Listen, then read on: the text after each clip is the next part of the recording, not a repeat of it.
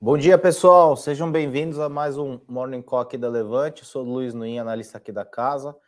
Hoje é 18 de agosto, são 8h32. Bem-vindo aí uh, quem está entrando. Bom dia também para quem vai nos assistir na gravação. Hoje eu queria começar de uma forma diferente, né? A gente é, trouxe um. Vou fazer um sorteio, primeira vez aqui que eu faço algum sorteio no Morning, é, de um livro que eu particularmente gosto muito. Na verdade, assim, eu estou é, comprando alguns livros é, para sortear nas próximas quintas-feiras também. Esse primeiro que eu vou sortear é o Super Previsões, a Arte e a Ciência é, de Antecipar o Futuro, do Philip Tetlock e Dan Gardner. É um livro maravilhoso, né? Eu vou comentar aqui rapidamente do que se trata o livro, né? O resumo dele é que é, normalmente a gente age com base, a gente age no hoje com base em uma previsão que a gente faz, obviamente, do futuro, né? Então a gente sempre faz alguma coisa imaginando o que pode acontecer, só que o problema é que na maioria das vezes a gente erra, né? infelizmente a gente vê isso é, rotineiramente no mercado. Eu trabalho no mercado já tem algum tempo, já tem 12, 13 anos mais ou menos. E basicamente a gente trabalha com previsões, né? E infelizmente as previsões, a grande maioria delas estão erradas. E a gente toma a decisão hoje é, com base nessa previsão que a gente tem. É, então é um livro que ele foge um pouco dessa, é, dessa é, dos dos títulos normais aí de mercado, né? Investidor inteligente, esses livros que muita gente gosta, eu particularmente acho a grande maioria muito chato, né? Eu gosto mais de livros é, que me ajudem a pensar. Basicamente, o que a gente faz em mercado é pensar. Né? Nosso trabalho é geração de ideias é, e não replicar alguma ideia que alguém é, fez ou replicar Warren Buffett, o que, que ele fez. É importante o que ele fez? Sim, é importante mas a gente tem que fazer é, as coisas com as nossas próprias pernas, e esse livro é, ele, é um, ele é muito interessante nesse aspecto. Ele não vai, não é um livro de autoajuda, ele não vai te ensinar a pensar, ele não vai fazer absolutamente nada disso. Ele vai é, mostrar que pessoas comuns, como eu, como vocês, às vezes e muitas vezes, é, somos melhores previsores é, do que, por exemplo, autoridades monetárias, porque a gente está no dia a dia, a gente lê jornal, a gente acompanha o detalhe das coisas, é, e, e, isso faz com que a gente se torne é, melhores previsores efetivamente do que vai acontecer. Vamos acertar, vamos errar, é o que a gente tenta fazer no mercado todo dia, então eu queria dar de presente para vocês este livro aqui, se alguém tiver interesse em pesquisar depois, é, para uh, se aprofundar um pouco mais, é Super Previsões, a arte e a ciência de antecipar o futuro, Philip E. Tetlock e Dan Gardner. Para participar do sorteio, ao final do vídeo, não adianta comentar aqui no, no chat, né? Ao final do vídeo, uh, assim que o vídeo terminar essa transmissão ao vivo, comenta, uh, deixa um comentário no rodapé. A minha pergunta para vocês é: Estados Unidos vai entrar em recessão ou não. Né? Não vamos discutir aqui o termo recessão, que é uma coisa que o governo americano tentou colocar na mesa. Né? O que é uma recessão, que é uma coisa bizarra você é, tentar é, torturar o. É igual Excel, né? Você tortura o Excel o suficiente até que ele te dê aquele resultado que você quer. Tá? Então. Essa é o meu presente de hoje para vocês. Quem quiser participar do sorteio, deixa lá nos comentários, tá? Muito bom, muito importante frisar que não adianta o chat, é, o chat ele não não serve para isso. A gente faz o sorteio pelos comentários. Vou anunciar na próxima quinta-feira o ganhador e na próxima quinta trago mais um outro livro é, que eu particularmente gosto bastante. É, também na mesma linha desse livro, sem ser de mercado especificamente, mas um livro que fica como pano de fundo tanto para analisar mercado quanto para outras coisas na vida. De novo, não gosto de livros de autoajuda e esse não é absolutamente nada disso, tá? É, bom, vamos lá. Deixa eu só dar bom dia para o pessoal aqui. Gideão, bom dia. Demóstenes, Ricardo, Eliana, Juliana, Bruno, bastante gente entrando aqui. Ricardo, eu também gosto muito desse livro. É muito bom, muito bom mesmo. É, assim, não, não é livro que, puxa, eu ganhei, tô, não é repasse, tá, pessoal? Acho que eu já devo ter dado esse livro para umas cinco pessoas, então é, é, é, é, efetivamente algo que eu particularmente acho muito bom. Eu sou um cara que gosta muito de ler, né? Eu gosto de ler basicamente qualquer coisa. É, então, esse é um que me indicaram tem uns 3, 4 anos já, e eu mantenho ele sempre nas primeiras colocações dos melhores livros que eu li, que eu acho que ele faz uma diferença bastante grande, tá? Bom dia, Rogério, Miquel, Elisa, Carlos Eduardo. Bom, vamos lá, vamos para a pauta do dia. Uh... Perdão, estou um pouco gripado, então a minha voz vai falhar de vez em quando. É, bom, Ibovespa ontem fechou em leve alta, né? 0,17 aos 113, testou 114, voltou aí para casa os 113, 700 mais ou menos. Dow Jones 0,50 para baixo, S&P 0,72 para baixo, Nasdaq é, 1,25 para baixo, VIX hoje abrindo em 1,56 de alta, Eurostox aberto alta de 0,32, Nikkei também fechou em 0, menos 0,96, Xangai menos 0,46, é, WTI e Brent petróleo, né? WTI 1,17 e Brent 1,39 de alta, minério de ferro ali rondando os 100 dólares, né? Queda de esse que eu tenho na tela aqui é o de Qingdao, são alguns tipos de preço de minério, 3,96 de queda, 100 dólares a tonelada. DXY, índice do dólar contra uma cesta de moedas 0,13 Dólar ontem aqui no Brasil fechou em alta de 5,16, veio aí dos 5,07, 5,08 para os 5,16. E é isso. Na agenda hoje, a gente tem muito mais dados lá fora, né? Dados na Europa, dados de inflação. Uh, acho que os dados saíram já, inflação 0,1 contra a projeção de 0,1 para julho. Uh, o prévio estava em 0,8 no acumulado 8,9 contra uma projeção também de 8,9, prévio, prévio a 8,6. A gente teve é, inflação na Inglaterra é, divulgada, acho que ontem ou anteontem, coisa de dois dígitos, né? E o pessoal do Banco Central inglês, acho que com bastante pragmatismo, traçando um cenário bem complicado é, por qual a Europa pode passar nesses próximos meses, né? Principalmente uh, no principal calcanhar de Aquiles da, do, do, do, bloco, que é a energia. Né? O pessoal falando de contas de energia na casa de um inglês gastando 5 mil libras ano de conta de energia, tão somente com energia. Né? Então é isso. Hoje tem discurso do, de membros do FONC, é engraçado, né? Ontem sai a ata, que já tem aí umas três semanas entre aspas, de atraso, porque ela fala de uma decisão que foi tomada ainda ao final de julho. A gente já teve divulgação de números é, importantes é, para a próxima reunião do Fed e hoje tem mais gente do FONC falando uh, da ata de ontem, que já é atrasada há três semanas, que já tem dado no meio do caminho.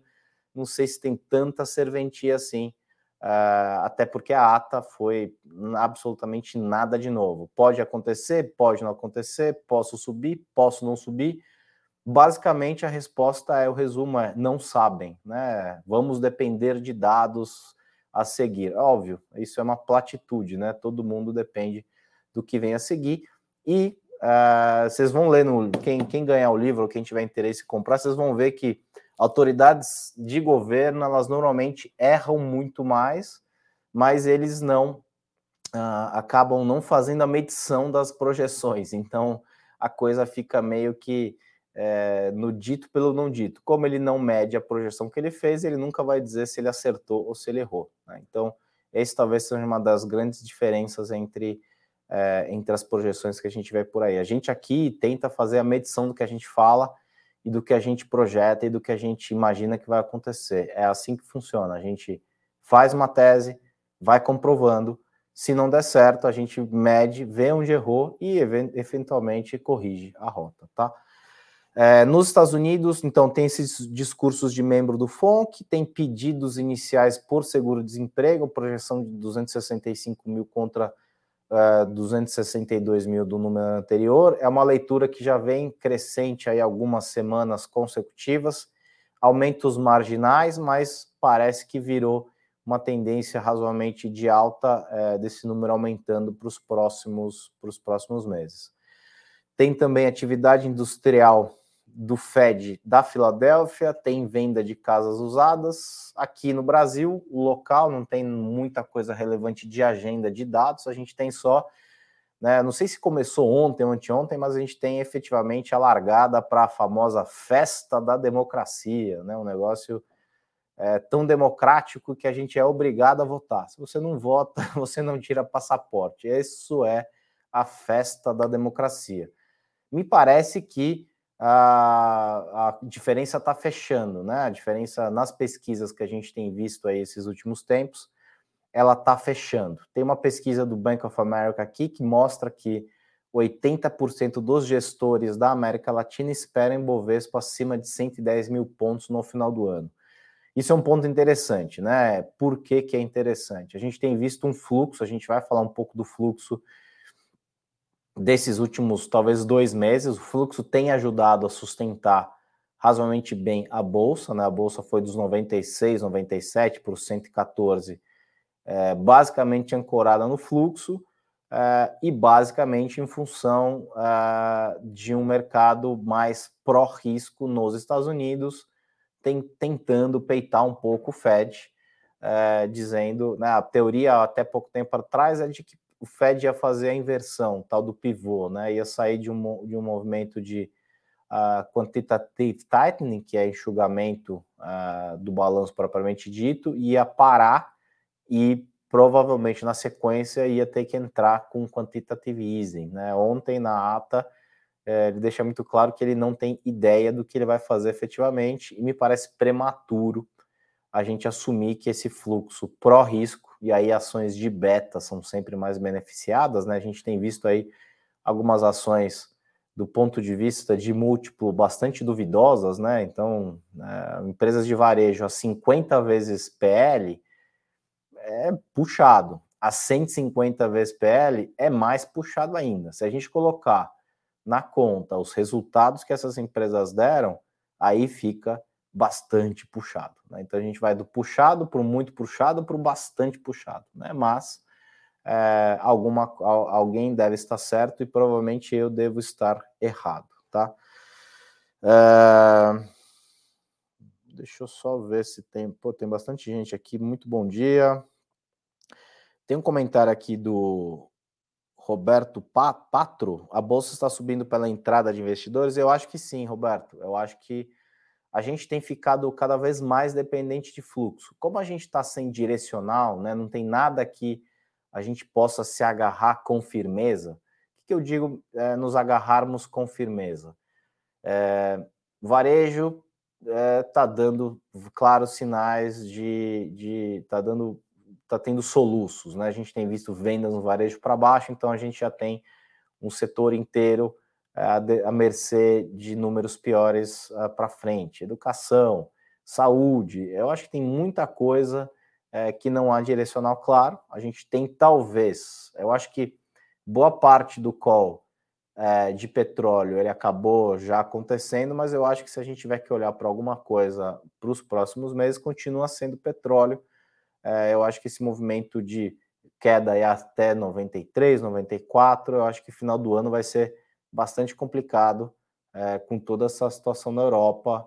Tem também a situação nos Estados Unidos de encerramento da, das reservas estratégicas, da liberação das reservas estratégicas, que tem sido muito importante para balancear oferta e demanda.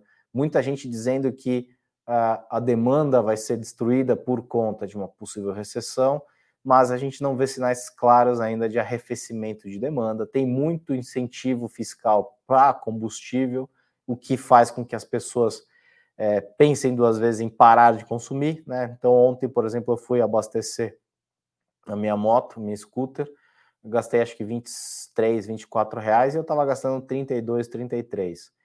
É bizarro ainda cinco reais e pouco o preço da gasolina? É, né? mas comparativamente a 6,50 é mais barato. Né? Então a gente, é, enquanto isso, no supermercado as coisas não param de subir, né? A coisa está realmente assustadora. É, mas a, a turma está achando que dois meses de deflação são suficientes para acabar com todos os problemas, como nos Estados Unidos. Eu acho que o mercado tem peitado muito. As, tudo bem que os discursos do Fed são bastante erráticos. Uma hora é uma coisa, uma hora é outra coisa, né? A gente fica naquele chove não molha. Mas é, acho que é muito prematuro a gente imaginar que de 8,5, 8,9 de inflação no acumulado, a gente vá quase que de forma linear para 2% ano que vem. Eu acho muito prematuro. E para mim é isso que tem muita gente embutindo lá nos 4.300 pontos de S&P. Enquanto o S&P continuar nesse movimento de alta e Nasdaq também em alta, eu acho que a gente continua aqui sendo beneficiado, até porque a gente tem duas coisas muito uh, atraentes para investidor estrangeiro. Investidor estrangeiro vê o país como um país de commodity, e commodity tem sido um dos únicos refúgios, talvez, uh, nos últimos tempos, e somos um país de juros altos. Então, aquela operação de carry trade, né, que traz o dinheiro e carrega ele no tempo com juros a 13,75, acho que eu vi agora se não me engano, Turquia está com juros de 14%, só que Turquia tem inflação de 70%. Né? Então, a gente é, talvez, de emergentes, o melhor. Né? Então, não é que a gente é bom, tá, pessoal? Quando a gente fala que é o melhor, não quer dizer que a gente é bom. A gente está comparando com pares muito ruins. Então, a gente acaba ganhando por exclusão. O cara lá de fora olha e fala: Isso eu não quero, isso eu não quero, isso eu não quero. O que, que sobra? Sobra isso daqui, que a gente tem commodity e juro alto. É, eu acho que tem muita gente falando de risco de golpe, de, de, de, eleição, de não sei o quê. Eu, particularmente, acho que não vai acontecer absolutamente nada. O Brasil é um país pacífico e pacato, e muitas vezes até muito pacífico. A gente é, acaba aceitando muito as coisas de forma muito pacífica. Talvez em outros lugares a gente tivesse tido algum tipo de, é, uma, pelo menos algum tipo de revolta social. Aqui não, aqui a gente aceita é, e segue o jogo. Então, acho muito difícil ruptura. Né? Teve aí semana passada ou semana retrasada a carta da democracia. É, eu acho que a gente não é de fato né, uma democracia plena, né? Como eu falei no começo, é, o, o, ato, o fato de sermos obrigados a votar já é uma coisa meio estranha, né? Então, você quer participar? Não, você tem que participar. Se você não participa, você paga uma multa, ou seja, você está sendo obrigado a votar, tá? É... É, bom dia, tem mais gente entrando. O Milton sempre com a gente. Bom dia, Milton. É, investidor estrangeiro tem candidato preferido? Pergunta do Lucas. Olha, Lucas, a gente já começou a ver fortemente, a campanha começou efetivamente, né? E ela começou talvez altamente esperada, né? Com uh, populismo, populismo e mais populismo. Eu acho que desse ponto de vista, o investidor não tem preferência, né? Porque está meio que dado que os dois lados, ou talvez os três lados, né? O, o terceira via talvez desponte para o anonimato, né? Provavelmente, né? Quem conhece Simone Tebet? Ah, a, a, a, a, equipe que ela está formando é maravilhosa, mas né, vai de traço para zero ponto qualquer coisa. Infelizmente, não, não, não tem chance de decolar, é, eu acho. Né? Então, eu acho que, desse ponto de vista, acho que o investidor quer alguma coisa que seja continuidade, né? não, não é uma continuidade, mas quer principalmente regras, regra, regras claras e um ambiente que seja mais propício para negócio. Eu acho que os dois é, acabam trazendo essa tranquilidade. Né? O risco maior seria uma ruptura de fato. Né? Eu sempre tenho, tenho falado bastante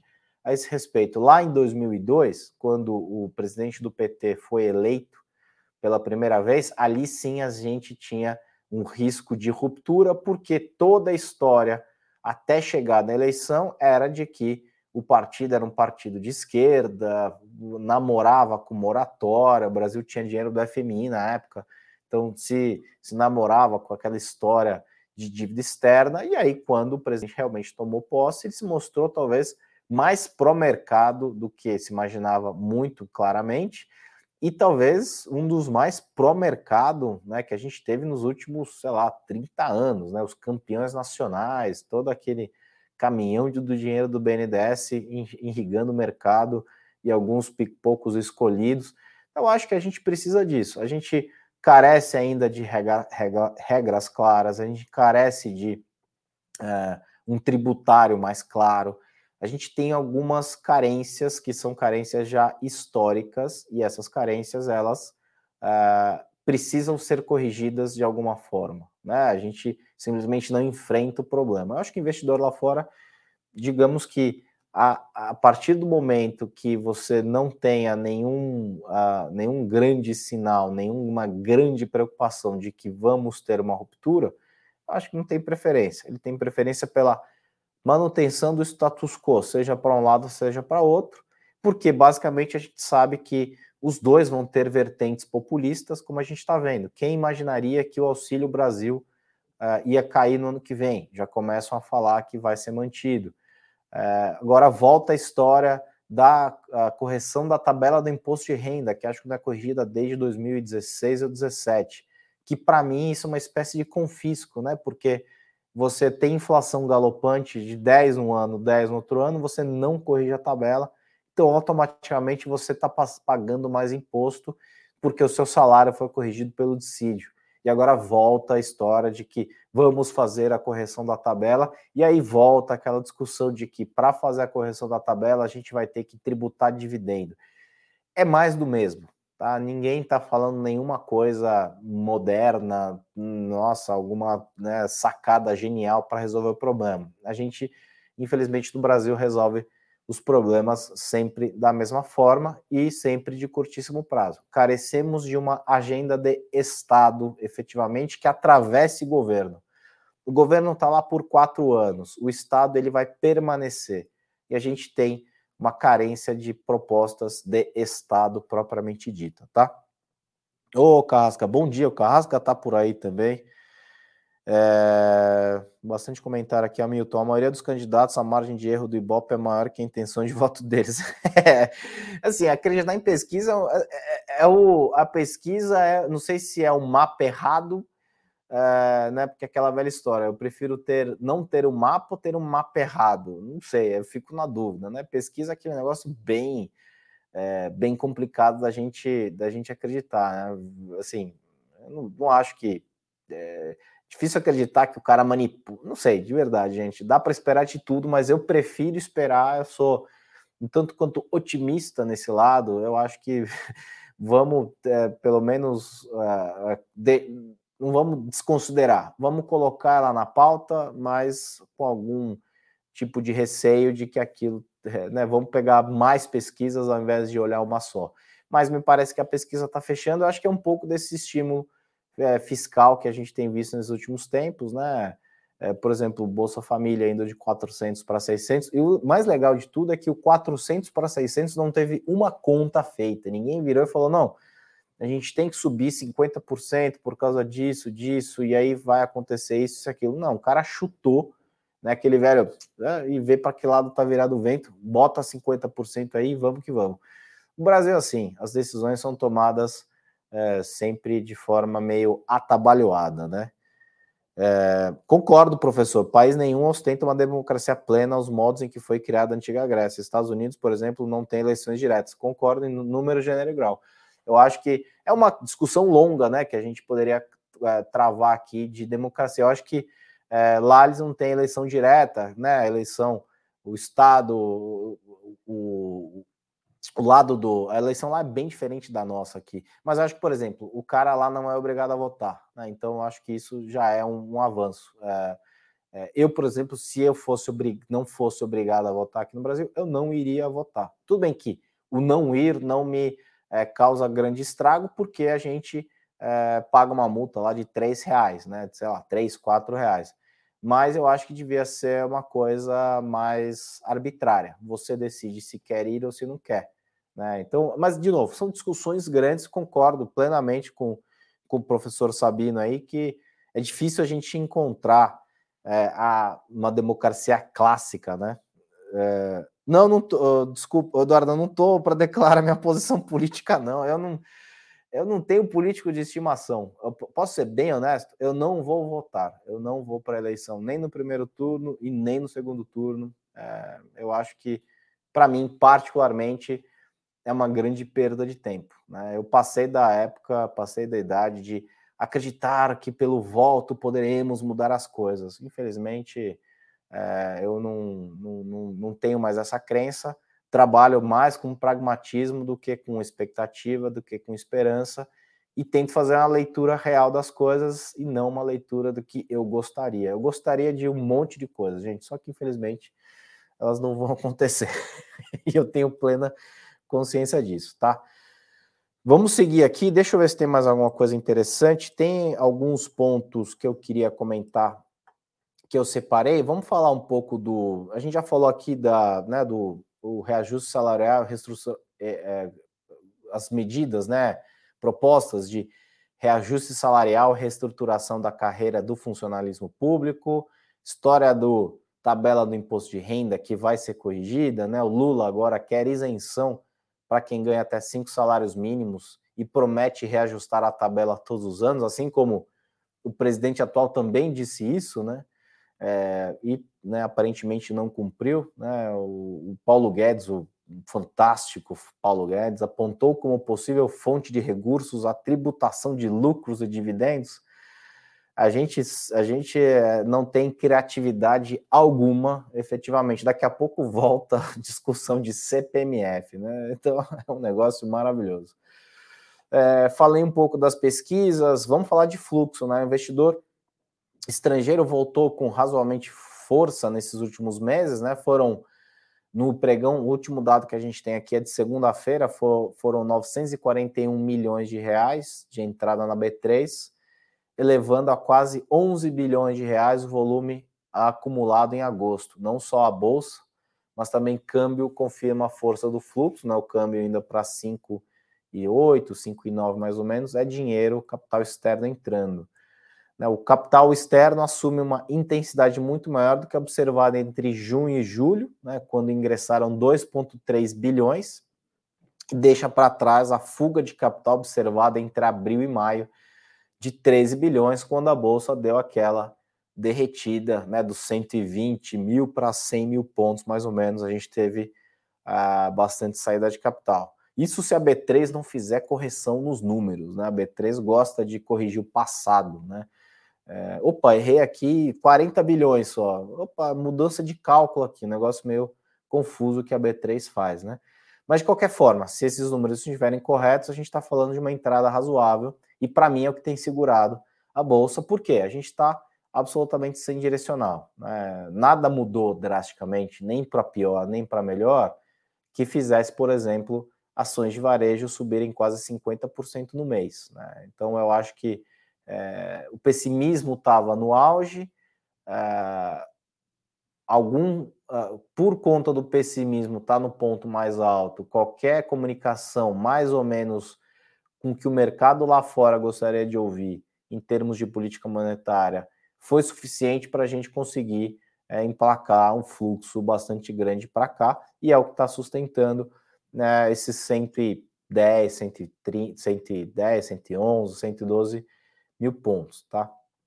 Ah, não vou comentar do Irã, acho que o Irã também. O Irã tem a história do acordo nuclear, que seria um, digamos, um, um importante passo para a gente ter menos pressão de petróleo, porque o, o acordo é, na primeira ou segunda derivada teria impactos no preço, no, no, no, no quantidade de petróleo é, produzida, né? Efetivamente, Irã voltando a negociar com alguns países por conta da, do, do, do acordo. É um, é, diria que é meio que binário, né? O geopolítico tem ficado cada vez mais pesado. A gente estava uh, passou muito tempo com um geopolítico razoavelmente tranquilo, mas acho que o mundo talvez seja muito mais caótico do que a gente gostaria. E esses momentos de calmaria, eles uh, a gente tem que aproveitar, porque quando o geopolítico começa a dar as caras, aí a coisa vem de tudo quanto é lado.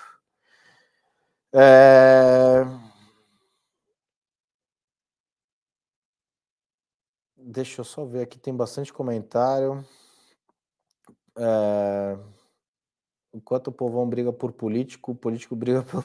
É isso aí. É, é Bitcoin, é, mas bando de comentário raso. Tudo bem, é, paciência. Você não, é, não gostou e não tenho muito o que fazer. É, sempre aprendendo e divertido com a sinceridade. Obrigado, Fred. Né, a gente tem algumas pessoas que gostam, né? Que, gente, eu não estou nem certo nem errado, gente. Eu estou tentando ajudar todo mundo a pensar melhor, tomar melhores decisões. Mas vamos lá, né? Falamos aqui um pouco do, do fluxo, então, que alguém tinha perguntado, né? A gente falou uh, dos dados de fluxo. Uh, eu acho que o fluxo, de novo, vai depender um pouco de toda essa. Uh, do caminho da política monetária norte-americana, que a gente vê cada vez mais que o caminho não, não, é, não é certo. Não, a gente não tem, na verdade, nenhum caminho é, muito mais claro a ser seguido. Né? Eles tentaram, até pouco tempo atrás, dar alguma espécie de forward guidance, né, que é uh, olhando um pouco mais adiante, viram que isso não estava funcionando, obviamente, porque os dados que saíam iam sempre na contramão de algo que fosse mais fácil de ser projetado, acabaram é, não eliminando, mas interrompendo a, o Ford Guidance, e agora o Ford Guidance, o, o para frente, é, dura é, um mês, dois meses. Né? Efetivamente, o, o Fed continua falando lá né, que uh, vai combater a inflação, que ela está inaceitavelmente alta, mas, infelizmente, eles não podem e não sabem, não é que eles não podem, né? Eles não sabem, efetivamente não sabem, essa talvez seja uh, o grande ponto. Né? Infelizmente, eles estão uh, não de mãos atadas, mas. É, é, gente, é, a gente não vive um cenário como esse há 40 anos, né? Então é, normal né, que eles não saibam efetivamente para onde as coisas vão. O que eu acho é que a, a 2% de inflação a gente não vai ver num horizonte tão curto. Tá? É, eu acho que, inclusive, uma tese maior que que a gente está construindo, a gente viveu muito tempo de globalização, né? E globalização ela é, é ela é deflacionária, né? Você tira aquela produção para países com custo menor, você acaba é, jogando o preço dos produtos para baixo, você é, com mesma renda consegue consumir mais produto, então isso é um processo deflacionário globalmente falando. O processo inverso, que seria a desglobalização ele é inflacionário, né? Como a gente tem visto algumas empresas já começando a mudar produção de China para outros países da Ásia. É, desde 2017, Estados Unidos tenta trazer de volta é, parte de, par, pelo menos parte da indústria para dentro dos Estados Unidos. Então, são movimentos que não acontecem da noite para o dia, são movimentos que levam um pouco mais de tempo, mas o resumo é a globalização que a gente viveu ela foi deflacionária, então a gente conseguiu manter, por várias razões, uma inflação mais baixa, principalmente no mundo desenvolvido, e o processo contrário, ele é inflacionário. Acho que a gente tem que ficar com isso meio que na mente o tempo inteiro, acompanhando onde estão os sinais de um lado ou de outro. Como eu falei, o geopolítico ele tem ficado cada vez mais relevante. Fazia muito tempo que a gente não viu um geopolítico tão relevante quanto hoje em dia, e é mais um sinal de que as coisas mundo afora estão bastante estressadas, tá? É... Tem uma coisa importante, né? Em setembro tem lá, pelo menos eles escolhem um lugar muito bonito, né? O presidente, eles têm um encontro em Jackson Hole, né? Uma cidade maravilhosa, burlesca, linda, linda, linda. Pelo menos eles vão passar alguns dias bons. Tem famoso discurso de Jackson Hole, que é um discurso mais estruturado, um pouco mais é, com alguma cara mais de, de médio prazo. Então é importante a gente ficar atento a essa a essa comunicação, que se eu não me engano é em setembro. Ele é feito uma vez ao ano e o mercado espera bastante sempre qualquer sinal que venha lá de Jackson Hole, tá? Vamos passar para o corporativo, né? Os resultados praticamente uh, acabando. Só, só mais um comentário dos Estados Unidos, né? A gente teve na hoje é quinta, na terça-feira, se eu não me engano, na quarta, teve resultado de Walmart, né? O Walmart, eu gosto muito de olhar o Walmart e Target, que são dois caras de varejo, né? O Walmart é, soltou um resultado um pouco melhor do que se esperava, né? Ele reduziu a queda de lucro por ação do ano de acho que uh, entre 11% e 13% para entre 9% e 11%. É, conseguiu manejar melhores estoques e deu uma, digamos, sinalização positiva do mercado consumidor norte-americano que estava razoavelmente é, segurando bem. Na ontem veio um resultado contrário de Target, né, que é não é um competidor direto de Walmart, mas é um, um, player que também opera no mesmo setor. É um, um pouco diferente, eles competem em algumas linhas, mas é, não são empresas absolutamente similares. É, trouxe, o mercado, trouxe um recado bem diferente, né? Ele continua com problema de estoque mais alto, é, acabou fechando em queda. Então a gente está é, com sinais mistos, por isso que a gente vê Banco Central dizendo: olha, pode subir, pode cair, pode ficar de lado. Né? Ele praticamente não dá sinalização firme de lado nenhum. É, e aí tem um problema: se ele dá uma sinalização firme e tem que voltar atrás, ele errou.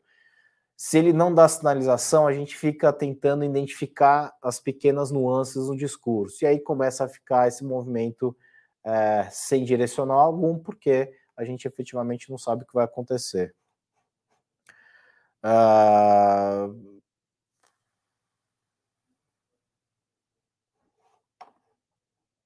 Voltando aqui, estava lendo os comentários, mas tem muito comentário aqui cumprido, gente. Eu já tô, são 9 e 10. Eu queria passar para o corporativo, senão a gente não termina. Bom, vamos lá. Grupo Pão de Açúcar aprovou a antecipação de recebíveis de até 2 bilhões referentes a parcelas do açaí em decorrência da sessão onerosa de lojas Extra Hiper, Zamp, né, que é a ex-Burger King Brasil, Conselho de Administração se manifestou contrário à aceitação pelos acionistas da OPA feita pelo Mubadala Capital em 1 de agosto.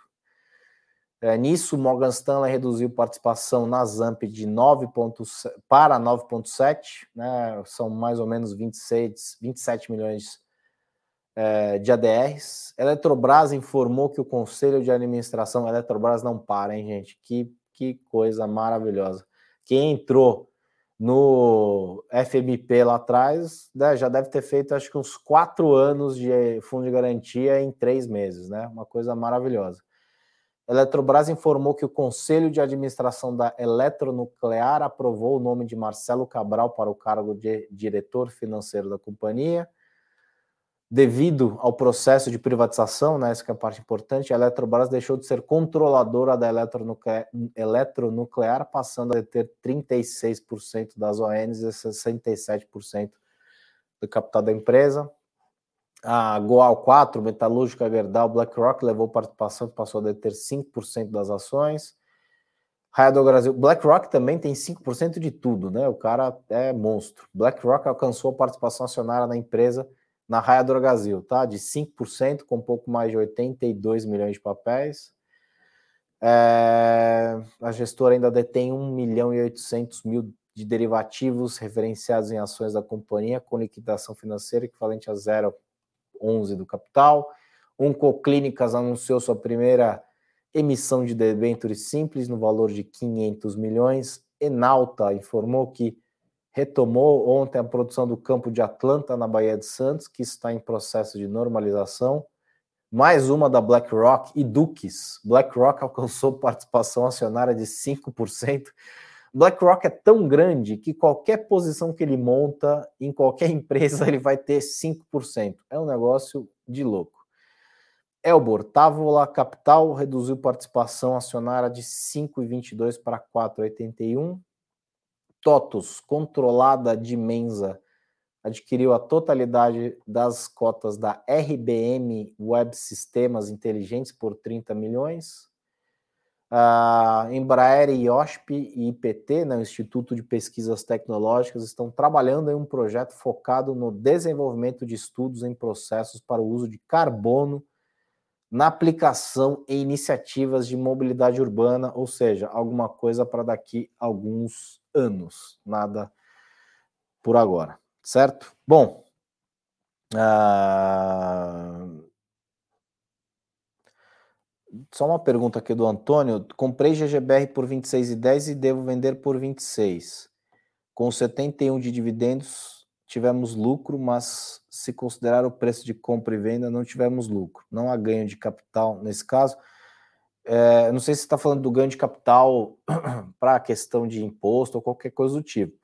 Mas o, o, a variação, não. Você comprou por 26 vendeu por 20, 26 e 10 vendeu por 26, ou seja, você vendeu no prejuízo, o dividendo já é livre de imposto, ou seja, ele trabalha a parte aí. Eu não sei exatamente quando que você fez essas operações, mas não há ganho de capital porque você comprou a 26 e 10 e vendeu a 26, né? Você vendeu com prejuízo aí é, vai vender provavelmente com prejuízo de 10 centavos, ou seja, né, o ganho de capital não existiu, você ganhou via dividendos e dividendos já é líquido de imposto, a não ser que alguém mexa nos dividendos, né, como eu falei mais cedo, a história de uh, tributação de dividendos, tá? É, deixa eu ver se tem mais alguma coisa aqui que o pessoal está falando. Uh, só um comentário da, Julia, da Juliana aqui que passou. Eu acho que sim, Juliana. Eu acho que o risco político que a gente tem hoje é mais direcionado para algumas ações específicas e essas ações são mais estatais, como você falou. Né? Petrobras e Banco do Brasil são as primeiras que a gente vai é, sempre nomear como mais arriscadas é, para o mandato, é, caso o PT venha ganhar as eleições. De novo, também não é nenhuma novidade. Eu não acho que a eleição vai fazer peso na bolsa inteira, mas eu acho que para algumas ações, eu acho que isso sim vai acontecer efetivamente, principalmente as de capital misto. Né? Você vê Sabesp aqui em São Paulo. Ontem parece que o governo, o, o, candidato do PT disse que não vai privatizar, o candidato uh, do, do governo federal diz que vai privatizar, depois diz que não vai. O candidato da posição, o atual governador, né, não se manifesta, é um cara meio. É, parece meio um pouco Alckmin, né? Sorvete de chuchu, né? Não sei, não tenho muito. Acho que eu não lembro nem da voz dele. E eu moro, infelizmente, muito próximo do Palácio do Governo, que o Dória disse que ia transformar num parque público no primeiro dia se ele fosse eleito, e isso já faz quatro anos, e infelizmente não transformou em parque público uma área maravilhosa que a população não tem direito de utilizar. Tá? É... Deixa eu ver se tem mais alguma coisa, gente. Bastante gente falando aqui. É... É, o Rui, é, é, commodities, eu acho que, como a gente já vinha falando, para mim é petróleo, é, energia agrícola e minério. Minério a gente tem visto né, esses montes de planos. O que eu tenho visto na China é infraestrutura, que é de governo tentando fazer a roda continuar girando, só que o privado, é, é, construção civil, que é, sei lá, 25% do PIB, teimando em não, em não voltar, então é, tá difícil de segurar é, o, a, a, ideia de minério muito para cima é, nesses próximos meses. É, de novo, eu vejo muito mais gatilho para energia, seja petróleo ou seja gás. Continuo vendo alguns gatilhos, principalmente é, para agrícolas, as, o grãos, efetivamente grãos, né? E no terceiro momento, minério mas a gente tem que colocar como um pano de fundo toda essa globalização é, é deflacionária e desglobalização é, é, perdão, é inflacionária. É isso, pessoal. Só lembrando, é, o Carrasqueira aqui, meu, meu amigo de faculdade, a rainha está com problemas para ir na feira. Com inflação, temos uma zona no euro. É uma zona mesmo, Casca. Você tem razão, cara. Os caras estão é, eles não sabem mais, é mais um bloco que não sabe muito o que fazer, né? Para mim, é, a Europa vai caminhar, caminha já passos largos para uma recessão. A Alemanha, além do problema de energia, está com um problema no Rio Reno, que é um dos principais rios de navegação é, do país, né? Muito importante para a indústria. O rio já está em alguns lugares é, não pode ser, não é mais navegável por conta é, do uh, por conta da, da altura da água. É, então a gente vai adicionando problemas. Eu acho que aquele welfare state que a Europa viveu durante, sei lá, 20, 25 anos, né, desde a criação do euro e essa pseudo calma que o mundo viveu ao longo desses anos, eu acho que ela corre o risco de, de se falecer nos próximos meses. Eu acho que a Europa vai ter um inverno bastante rígido, não porque as temperaturas vão ser baixas, porque isso a gente já sabe que vai ser, mas por conta de falta de energia, efetivamente, é, de racionamento de energia. Isso uh, não tem solução rápida, não tem solução de curtíssimo prazo, tá?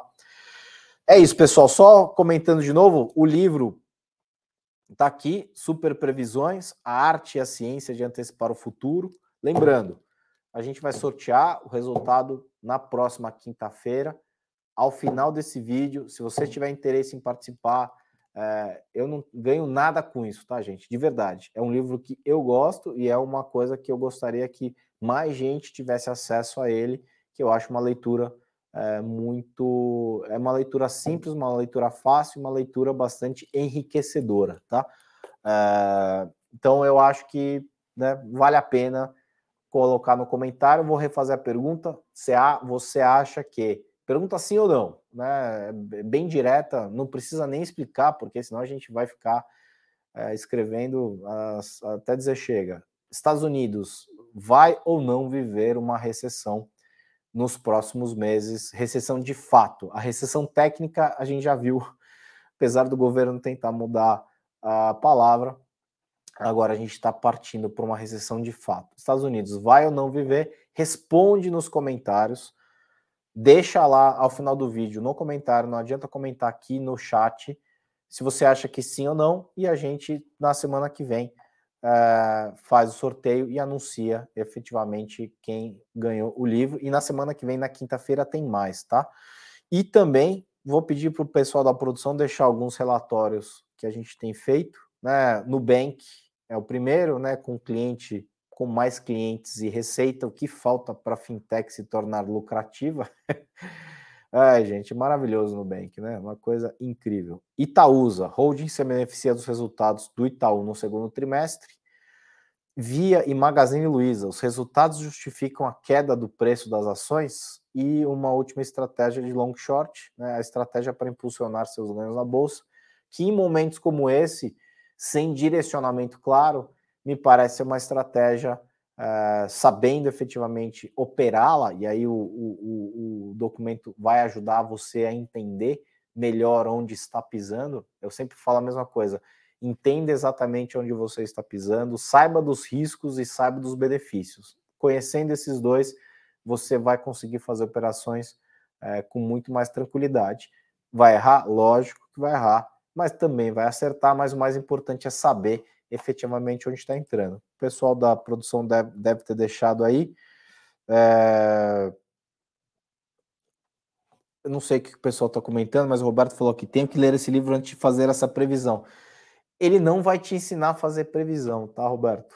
Uh, ele vai. Não vai te ensinar absolutamente nada. Ele vai mostrar que pessoas comuns uh, acertam muito mais do que pessoas que ganham centenas de milhares de dólares por ano, uh, como, por exemplo, ele traz alguns exemplos de assessores da Casa Branca que não acertam um, uma previsão que fazem, mas continuam ali uh, como assessores da Casa Branca, enquanto um senhor aposentado do Nebraska, que tem acesso a jornal e sabe interpretar as coisas, acerta muito mais. Por que, que ele acerta? Porque, primeiro, ele mede o primeiro caso, o governo, ele não mede, ele simplesmente está ali é, mamando também numa teta, porque tem mamadores de teta no governo no mundo inteiro, né, gente? A gente não é, é a gente não é especial nesse caso. Lá também tem, Europa também tem, tem no mundo inteiro, tá?